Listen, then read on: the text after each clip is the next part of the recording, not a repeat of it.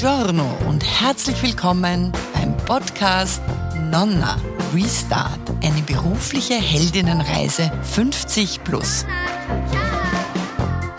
Mein Name ist Karina Felsmann. Ich bin die Reisebegleiterin für diesen Podcast. Schön, dass du heute hier bist.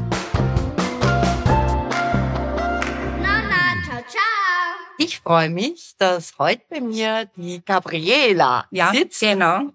Mit A, nicht mit, mit E. Herzlich willkommen, Gabriela. Magst du dich kurz vorstellen? Ja, gerne. Also mein Name ist Gabriela Hagmann. Ich bin schon seit meinem 15. Lebensjahr Friseurin. Das war schon wirklich meine Berufung. Alle Puppen wurden von mir frisiert und auch geschnitten. Okay. ja, und ich habe dann nach meiner Lehrzeit habe ich dann beschlossen, nein, ich werde es doch nicht und habe dann einige andere Dinge ausprobiert, bis mhm. hin zur Stilmöbelgalerie, wo ich Bilder rahmen durfte und so weiter. Aha. War sehr interessant, muss ich sagen. Okay. Allerdings war ich allein in dem Geschäft und mit 18 ist das ein bisschen fad. Ist das fad? Und dann, ja. Dürfen wir wissen, wie alt bist du heute? Ich bin heute 61. 61. Also für alle die sie natürlich jetzt nicht sehen. Sie sieht toll aus. Man glaubt nicht, dass sie 61 ist. Äh, 61. Und was machst du heute? Du bist heute noch äh, oder bist nach wie vor. Ich habe mit meiner Selbstständigkeit nicht aufgehört. Ich bin weiterhin selbstständige Friseurin mhm. und das im speziellen Naturfriseurin, mhm. weil mich das eben interessiert hat. Und ich bin zwar in Pension, aber man kann trotz alledem weiterarbeiten, solange man Lust hat. Also als Selbstständige kannst du dir das noch leichter aussuchen, als mhm. wenn du irgendwo angestellt bist. Da gibt's aber so eine Grenze, glaube ich, eine ja, genau. Grenze. Also ideal ist, wenn man wirklich nur das, was man reingewinnen hat, sollte eigentlich tendenziell nur die Geringfügigkeit sein. Mhm. Man kann darüber verdienen, aber es ist nicht sehr sinnvoll, ja, weil im Prinzip bleibt dir dann nichts über, mhm. weil die Pension auch dazu berechnet wird und dann ist die Steuer fast so hoch wie das, was du dir erarbeitet hast. Also mhm. wenn es ums Geld geht, zahlt sich das tendenziell nicht aus. Nicht aus. Nein. Und Geringfügigkeit ist so unter 500 Euro? Knapp unter 500 Euro liegt das zurzeit im Monat. Mhm. Ja, ja. Wie sieht hier der Alltag aus einer Naturfriseurin? Ja, was ist das Besondere daran, damit wir uns auch was vorstellen können? Ja, also das Besondere daran ist, dass ich nicht mit Synthetik arbeite. Das heißt, Dauerwelle zum Beispiel kannst du dir bei mir keine machen lassen, weil das mit Natur nicht geht. Mhm. Der Alltag ist so, dass ich vor meinem Arbeitsbeginn einmal einen Topf mit Wasser aufstelle und dort wird gekocht und zwar Zucker und so weiter, verschiedene Ingredienzien im Sinne von, man macht auch den Haarspray selber, der wird gekocht Okay. Es wird der Festiger selber gemacht, der wird gekocht. Okay. Ja. Mit Zucker? Mit Zucker und mit, mit so Sachen wie Sandelholz, das wird dann rötlich. Oder Kamillenblüte. Man kann zum Beispiel auch Zwiebelschale verwenden, aber das ist vom Duft her jetzt nicht für jeden geeignet. ja. Okay. Und es werden Essigspülungen angewendet. Es wird zur Festigung auch Bier verwendet. Das riecht man allerdings nicht, muss ich sagen. Und zum Färben kommt natürlich Henna zum Einsatz, mhm. aber auch Kamillenblüte und noch einige andere Dinge wie Rhabarberwurzel oder so. Mir fällt jetzt momentan gar nicht alles ein, weil es so eine Fülle ist, die man mhm. verwenden kann. Sehr spannend. Das heißt, auf der einen Seite wird gekocht, offenbar. Ja, ja genau. Und auf der anderen Seite geht's dann ran an die Haare. Ja. Die dann genau. auch geschnitten werden. Die dann auch geschnitten ja. werden und natürlich auch geföhnt, aber es wird halt alles mit Naturmittel gemacht. Dadurch hat es nachher eine ganz eine andere Qualität, wenn man das Haar angreift. Also man merkt das deutlich, dass das jetzt keine Synthetik ist. Mhm. Es sind einem aber natürlich auch Grenzen gesetzt, das muss man unbedingt sagen. Ja. Mhm. Aber es geht wirklich, man kann die Haare auch äh, schwarz färben, nur das dauert vier Stunden, weil okay. man da mehrere Lagen, mehrere Schichten übereinander legen muss, zum Beispiel. Ja. Und was ist das, was dich an deinem Beruf jetzt am meisten fasziniert? Oder wie lange machst du das jetzt schon? Mit Natur 35 Jahre. 35 Jahre. Also ja. um 35 Jahre lang sich um das gleiche Thema zu kümmern, sich da ja. zu fokussieren. Da muss das schon ja sehr faszinierend sein. Was, ja. was macht's für dich aus? Es ist unglaublich, für mich selber auch, bei jeder Kundin, wo ich eben so eine größere Behandlung vornehme, wo man nur schneidet, ist es nicht so auffallend. Aber dort, wo ich wirklich auch mit der Farbe was verändern kann und dadurch auch mit der Struktur, ich bin jedes Mal überwältigt, was das Endprodukt ist. Und das ist eigentlich das, was mich, was mich immer wieder aufs Neue fasziniert. Immer wieder. Ich bin selber verwundert, okay. aber es ist einfach so, ja. Okay. Und wie bist du auf die Idee gekommen, diesen Weg einzuschlagen? Es hat mich total gestört, wie da diese Diskussion war von wegen diese ganzen Treibgase. Mhm. Und ich habe mit einem Vertreter gesprochen, nachdem er meiner damaligen Chefin eine ganze Kiste oder zwei Kisten Haspray verkauft hat mit dem Argument, das äh, Ozonloch hätte sich geschlossen. Und ich habe definitiv an diesem Tag im Radio gehört, nein. Ja. Und ich habe ihm dann privat gefragt, also können wir schon privat sprechen? Und er hat gesagt, ja. Und dann habe ich ihn gefragt, wie schaut das aus mit dem Ozonloch? Und er hat mich nur angeschaut. Mhm. Und das war für mich eigentlich, wo ich gesagt habe, so, und jetzt reicht's definitiv. Ich möchte wirklich etwas für die Umwelt tun, etwas dazu beitragen. Und ich habe eben damals immer schon wieder gehört, es gibt einen Naturfriseur. Mhm. Und da habe ich dann begonnen, mich zu interessieren und habe den gefunden im achten Bezirk in mhm. der Langegasse.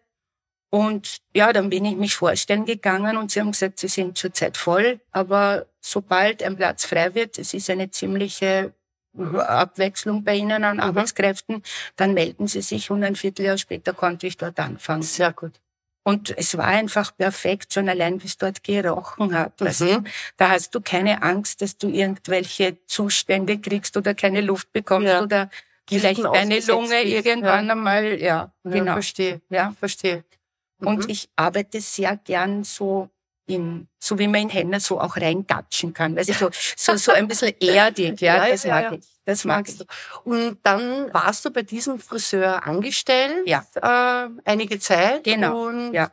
dann hast dich entschieden, selbstständig zu machen. Ja, weil es letztendlich auch beim Naturfriseur ums Geld machen geht. Mhm. Und wir waren da einem ziemlichen Druck ausgeliefert. Mhm. Und das wollte ich eigentlich nicht. Mhm. Und dann habe ich mir gedacht, ich schaue jetzt einmal, vielleicht finde ich etwas, wo es für mich passt, wo ich mich selbstständig machen kann. Und das habe ich dann auch gefunden. Ja. Mhm. Hast du da, bevor du dich dann wirklich entschieden hast, dich selbstständig zu machen, wie, wie hast du dich da, wie soll ich sagen, wie hast du das angepackt? Hast du mit anderen gesprochen, die sich schon selbstständig gemacht haben? Hast dich da bei der Wirtschaftskammer informiert oder Nein. wie war dein Weg dorthin? Nein, alles nicht. Alles nicht. Einfach, okay. einfach wirklich hineingesprungen. Meine Eltern waren auch selbstständig. Okay.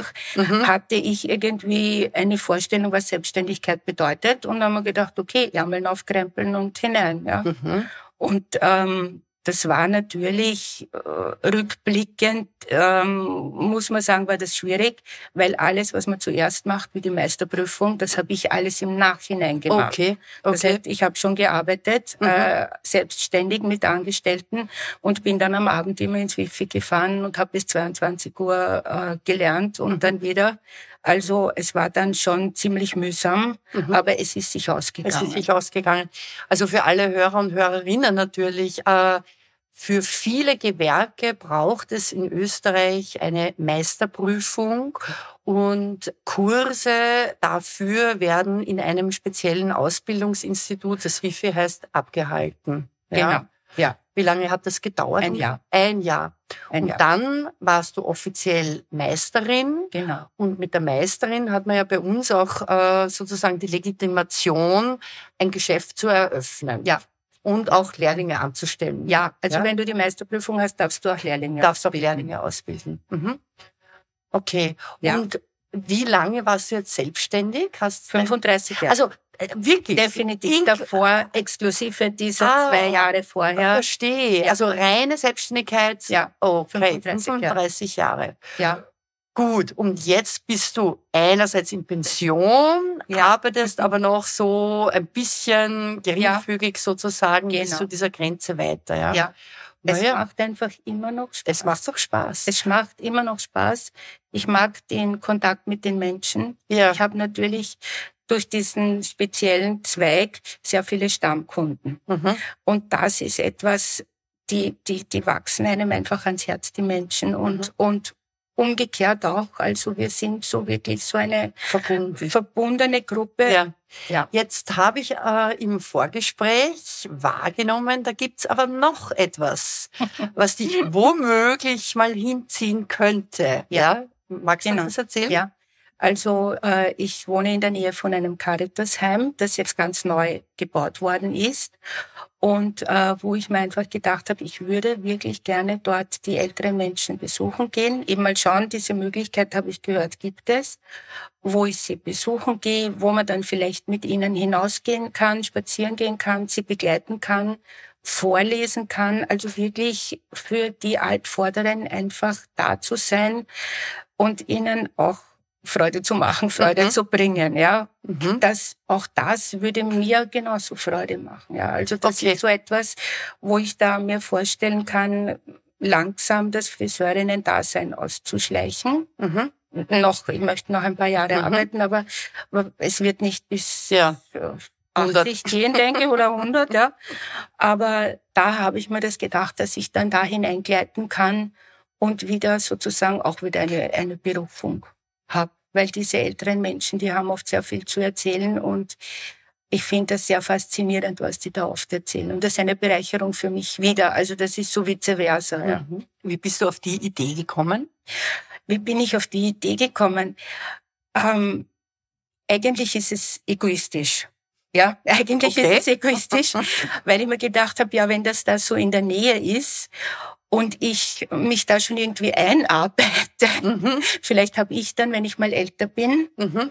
die Möglichkeit, dort auch aufgenommen zu werden. Ja, naja, ja, das ist, ja ist schon noch eine Strategie. Strategie. Ja, das ist ja, das eine mag das andere nicht ausschließen. Ja, genau. Ja? Genau. Okay, aber es ist nicht, und nicht dann haben wir doch, ja, ja. Mhm. ja, und genau, was mir jetzt noch einfällt, ich habe schon mal drei Jahre in einem Seniorenheim in Mauer gearbeitet. Okay. Einen Tag. Mhm. Äh, und da waren sowohl äh, Senioren, die noch selbstständig waren, als auch eine Pflegestation. Mhm. Und das in der Pflegestation, das war sehr interessant, wie man die Menschen, wenn man auf sie zugeht, wie die wieder lebendig werden. Also nichts mit Zwang, nichts mit Druck, sondern einfach ihnen ähm, eine gewisse Wertschätzung entgegenbringen mhm. und ihnen sagen, dass das toll ist, was sie einem da gerade erzählen, Mhm. Jetzt, ohne sie da jetzt zu belügen oder mhm. so. Also da habe ich schon gemerkt, das könnte was für mich sein, ja. Kann ich das mir so vorstellen, dass wenn du deine Zeit gibst, dein ja. Interesse, deine Aufmerksamkeit, dass du eine andere Form der Währung zurückbekommst, ja. die Freude, ja. die, weiß ich nicht, glänzenden Augen, ja, die genau. Dankbarkeit genau. womöglich. Ja. okay. Ja, okay. Das ist es. Mhm. Das ist es. Äh, was mich wirklich ich habe das immer wieder auch beobachtet, da fangen einfach meine eigenen Augen zu glänzen an. Da fängt einfach in mir alles an zu leben und sich zu freuen. Mhm. Und es macht einen tieferen Sinn. Also ich spüre das dann richtig, ja, mhm. wo ich sage, ja, das ist es einfach. Mhm. Das ist, das ist gut so, ja. Das ist dieses Miteinander, geben und nehmen. Mhm. Ja, ich mache es einfach gern. Das ist schön. ja, also es ist auf schön. der einen Seite bereits die Berufung und ja. womöglich eine ganz andere Berufung in Folge dann. Ja, ja. ja. Was mich jetzt schon interessiert, mhm. äh, gibt's oder gab es irgendwelche Helfer, Helferinnen auf deinem bisherigen Weg, vor allem in den Momenten deiner größeren Entscheidung. Also der mhm. Sprung in die Selbstständigkeit war ein größerer Moment oder der Wechsel von den anderen Jobs dann in dieses ja. Berufsfeld. Hattest du Helfer, Helferinnen?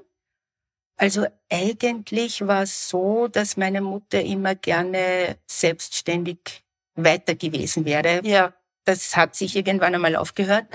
Und ich habe das eigentlich für meine Mutter gemacht. In Wahrheit, ja. Okay. In Wahrheit war das mein Antrieb, dass ich gesagt habe, wir können wieder selbstständig sein. Und meine Mutter hat sich eigentlich da da war sie so gesehen, so auf emotionaler Ebene meine Helferin, weil sie gesagt hat, ja, das machen wir und das machen wir miteinander und da tun wir und ja. also hat sofort begonnen, so eine Dynamik anzunehmen. Mhm. Und dann habe ich natürlich meine Freunde, Mhm. muss ich schon sagen, mit einbeziehen können, zum Beispiel bei der Namensgebung. Mhm. Ich habe nicht gewusst, ich wollte mich nicht einfach Salon Gabriela Ja, nennen, wollte ja.